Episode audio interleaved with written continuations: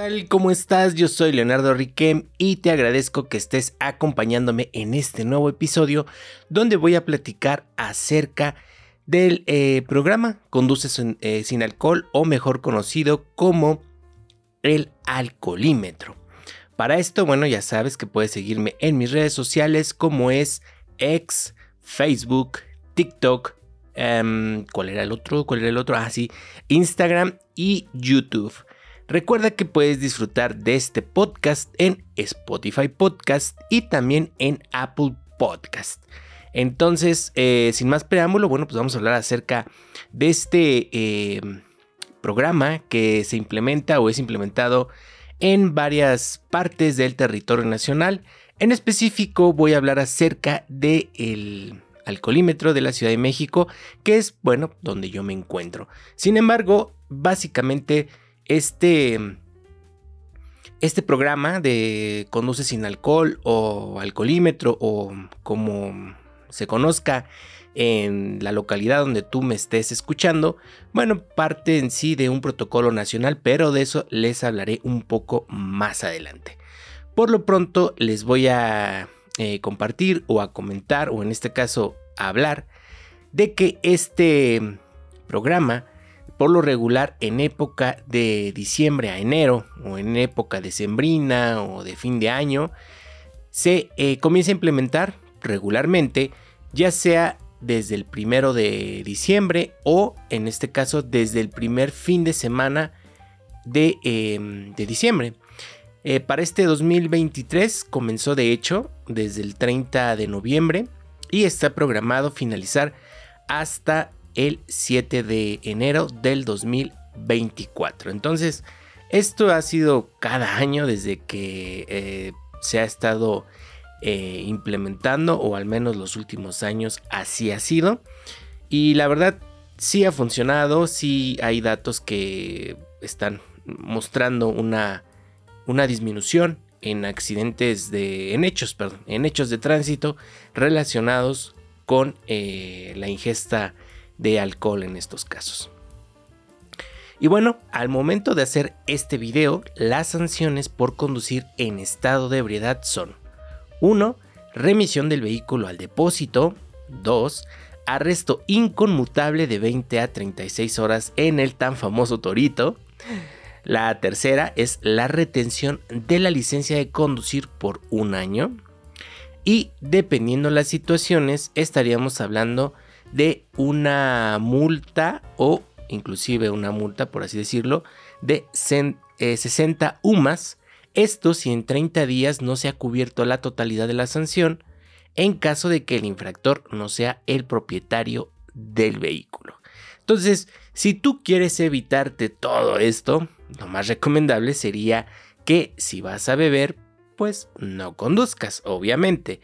Entonces, eh, muy importante aquí eh, la situación de hacer conciencia, de ser responsables, de realmente eh, procurar, procurar nuestra seguridad, procurar la seguridad de los demás, porque muchas veces en estos hechos de tránsito se ven afectadas las personas que provocan estos incidentes, así como terceros. Entonces, la verdad, no hay necesidad de buscarnos problemas y mucho menos tienen la culpa o la necesidad de estar padeciendo personas ajenas a eh, la irresponsabilidad de otras. Entonces hay que hacer conciencia, hay que ser responsables y por favor evitar, evitar conducir en estado de ebriedad. Pero bueno, ah, haciendo ya un poco más de énfasis, referencia o para poder entrar en esto que es el fundamento legal de esta situación, eh, bueno, pues el reglamento de tránsito de la Ciudad de México al momento de estar grabando este video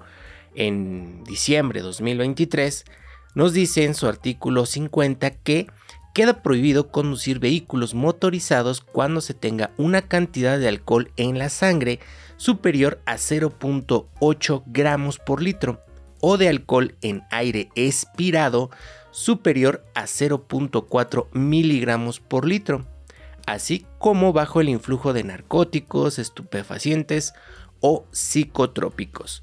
Más adelante en este artículo nos menciona, también lo siguiente. Eh, en caso de que se certifique que el conductor sobrepasa el límite de alcohol permitido, se encuentre en estado de ebriedad o de intoxicación de alcohol, narcóticos, estupefacientes o psicotrópicos al conducir, se sancionará con arresto administrativo inconmutable de 20 a 36 horas y 6 puntos de penalización a la licencia para conducir, sin menoscabo de lo estipulado en la ley y demás reglamentos aplicables, en tanto que el vehículo será remitido al depósito vehicular. En otro párrafo también nos menciona, en caso de que el infractor no sea el propietario del vehículo remitido al depósito y el conductor no hubiere dentro de los 30 días posteriores a la imposición de la infracción cumplido con la sanción impuesta en su totalidad, el propietario deberá, eh, deberá cubrir una multa de 60 veces la unidad de medida y actualización vigente para solicitar que le sea entregada la unidad. Bueno, aquí está básicamente el fundamento legal en donde nos explica uno que no podemos conducir bajo, los, eh, bajo la influencia del alcohol y nos menciona también en este caso las medidas o los límites. También menciona el arresto inconmutable de 20 a 36 horas, así como la remisión del vehículo a depósito. Y adicional a todo esto, también nos está eh, dando el fundamento legal de las 60, 60, eh, veces la unidad de medida y actualización vigente.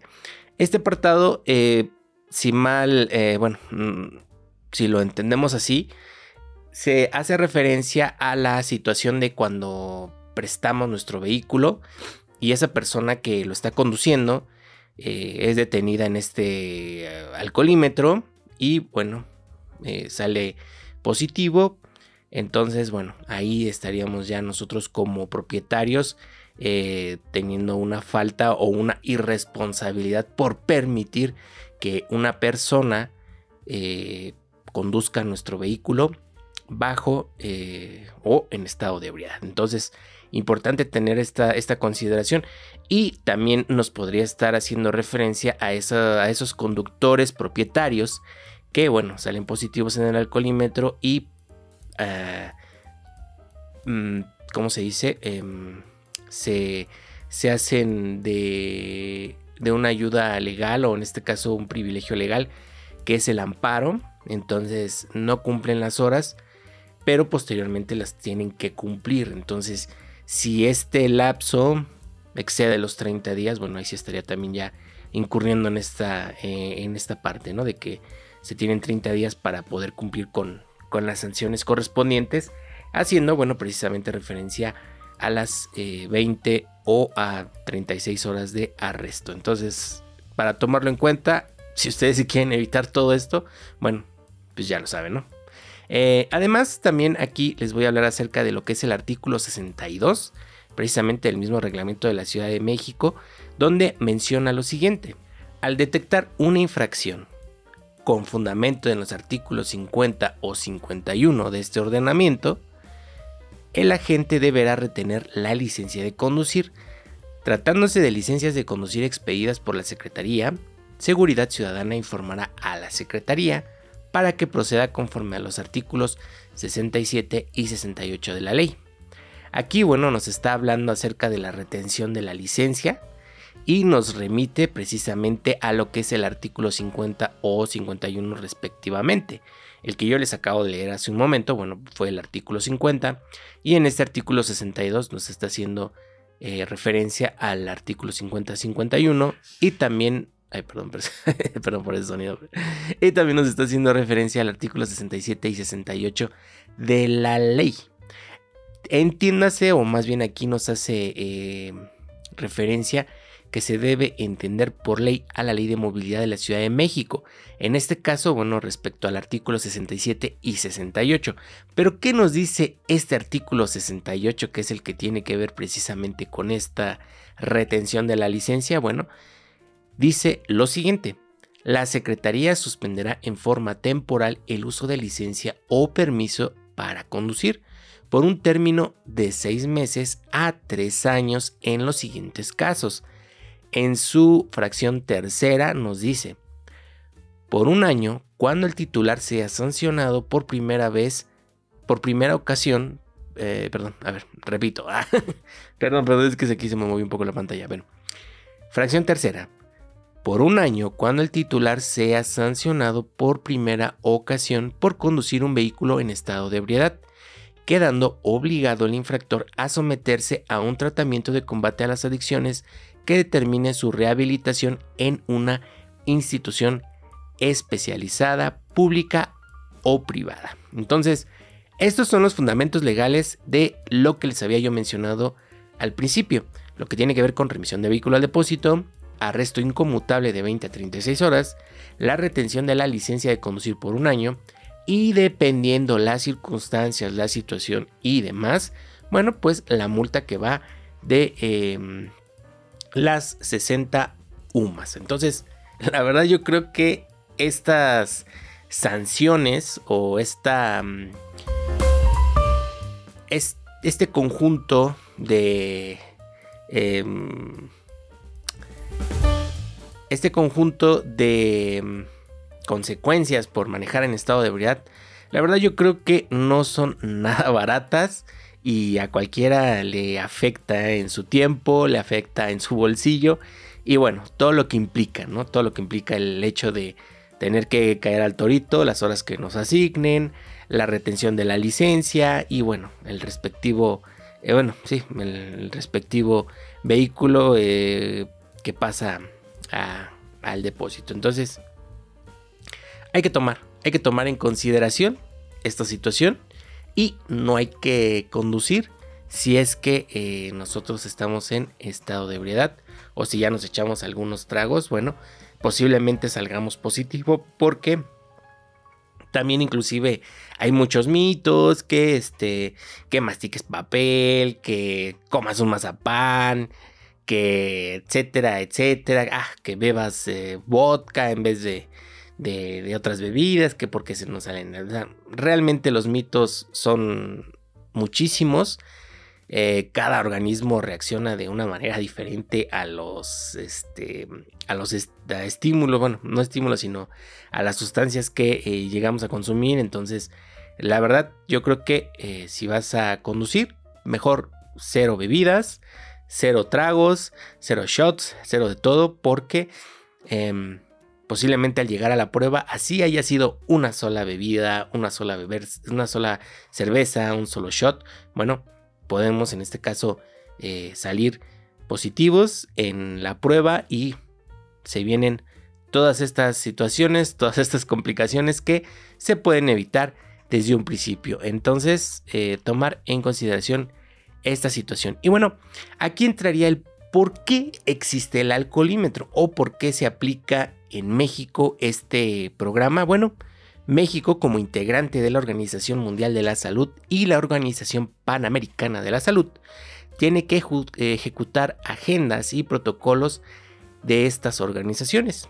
Por consiguiente, desde el 18 de septiembre de 2003 se publicó en la Gaceta Oficial el establecimiento del programa de control y prevención de ingestión de alcohol en conductores de vehículos en el aquel entonces Distrito Federal, comúnmente llamado el alcoholímetro. Al momento de grabar este video, eh, tiene vigencia o está vigente el protocolo para la implementación de puntos de control de, eh, de alcoholimetría emitido por la Secretaría de Salud en, un en conjunto con el Secretariado Técnico del Consejo Nacional para la Prevención de Accidentes. Para esto, bueno, eh, o referente a este protocolo o este protocolo nace, se crea o se lleva a, la práctica porque en octubre del 2021 la Organización Mundial de la Salud refrendó estas acciones mediante la publicación del Plan Mundial del Decenio de Acción para la Seguridad Vial, que tiene que ver o que abarca del 2021 al 2030. Este documento guía busca apoyar la implementación del decenio de acción y que recomienda el establecimiento de límites de concentración de alcohol en sangre para prevenir la conducción en estado de ebriedad bajo los efectos de otras drogas con disposiciones específicas para conductores noveles y profesionales. Según cifras de la Encuesta Nacional de Consumo de Drogas, Alcohol y Tabaco, el 71% de la población en México ha consumido alcohol alguna vez en la vida. Precisamente en nuestro país, en 2019, se registraron 17.111 siniestros viales relacionados con el consumo de bebidas alcohólicas. Sin embargo, se desconoce si quien conducía tenía aliento alcohólico en por lo menos 104.315 siniestros, por lo que sigue siendo un serio problema de salud pública que afecta no solo a quienes conducen vehículos motorizados, sino a todas las personas que se trasladan en las vías de nuestro país. Conductores con una concentración de alcohol en aire expirado de entre 0.1 miligramos litro y 0.25 miligramos litro tienen un riesgo de al menos tres veces mayor de eh, fallecer en un accidente automovilístico. Este riesgo aumenta al menos seis veces con una concentración de entre 0.25 miligramos litro y, eh, y 0.4 miligramos litro y se eleva exponencialmente por encima de los 0.4 miligramos litro. De acuerdo con el informe mundial sobre la prevención de accidentes causados por el tránsito, la aplicación de pruebas aleatorias a conductores puede contribuir a reducir los siniestros viales en aproximadamente un 20%, ya que, bueno, pues además de evitar que las personas conduzcan bajo los efectos del alcohol, permite maximizar el efecto disuasivo y aumentar la percepción de riesgo de ser sancionadas al asumir conductas no apropiadas como beber y conducir. Entonces, es un grave problema que eh, está presente en nuestro país respecto al alcohol o al consumo de alcohol. Es también una cuestión eh, grave o que sigue afectando de de manera frecuente o está presente todavía el hecho de los conductores que deciden eh, manejar un vehículo automotor bajo los efectos del de, eh, alcohol. Y bueno básicamente la implementación de este programa sí sí tiene un efecto sí tiene una disminución en estos incidentes viales que están relacionados con el consumo del alcohol. Entonces la verdad mm, yo al principio sí estaba un poco escéptico respecto a la implementación de este programa porque, eh, digo, eh, los accidentes siguen ocurriendo y bueno, eh, desafortunadamente no ha sido suficiente los esfuerzos por parte de las autoridades.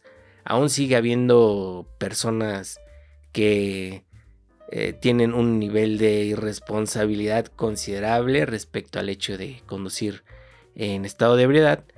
Y eh, también, bueno, se destaca el hecho de que de estos, eh, de estos programas o de estos puntos de revisión han salido joyas como el Kanaka, como el FUA, la ley de 100 pesos y demás, ¿no? Que bueno, nos causa risa, pero a final de cuentas, bueno, no es una cuestión de, eh, de broma. Eh, están eh, en un momento dado, fueron interceptados en estos puntos de revisión y no pasó a mayores en el sentido de que mm, su respectiva multa, arresto y demás. Y quizá se haya evitado un accidente, un accidente que pudo haber sido mortal, no solo para ellos mismos, sino para otras personas, ¿no? Entonces, es común, es común que hemos escuchado estas tragedias viales en las que desafortunadamente personas ajenas pierden la vida y los conductores, bueno, quedan a veces hasta sin ningún rasguño, ¿no? Entonces, eh, recientemente tuvimos la situación de, eh, de la camioneta que se subió ahí a la, eh, a la Diana, si mal no recuerdo. Sí, ¿no? Fue a la glorieta ahí donde está la Diana Cazadora. Y, en fin, ¿no? Todos estos, eh, o bueno, todos estos otros accidentes que ocurren y que tienen ahí un final lamentable. Entonces, yo creo que no es justo arruinarle las, eh, la, Navidad a, nuestro, a, sus familiares. Eh, no es justo dañar a otras personas. Entonces, mejor un Uber y pues, nos quitamos de, de, broncas, ¿no? Yo lo he hecho, yo cuando sé que voy a ir a la fiesta, yo sé que cuando me voy a ir a destruir, bueno, procuro tomar el Uber o que alguien me lleve o, o tal vez tener a un conductor designado. Y así yo creo que es, es mejor para todos, disfrutas más la fiesta, puedes si quieres echarte tus drinks a gusto, sin nada que, eh, que lamentar o sin otras cosas que, eh, que bueno, implican el hecho de conducir en estado de ebriedad. Pero bueno, entonces, eso fue el alcoholímetro, esas son las sanciones que están vigentes al momento de grabar este video y esa fue la explicación del por qué. En México tenemos esta situación del alcoholímetro a nivel nacional. Entonces, ahí lo tienen. En estas fechas, mejor hay que disfrutar, hay que ser responsables y hay que evitar conducir en estado de ebriedad. Pues muchas gracias por acompañarme en este episodio. Espero te haya gustado esto que te comparto, que te compartí. Y eh, no olvides, no olvides seguirme en mis redes sociales como X, Facebook, Twitter, Instagram y YouTube. Nos estamos viendo en el próximo episodio. Yo soy Leonardo Riquem. Muchas gracias. Hasta la próxima.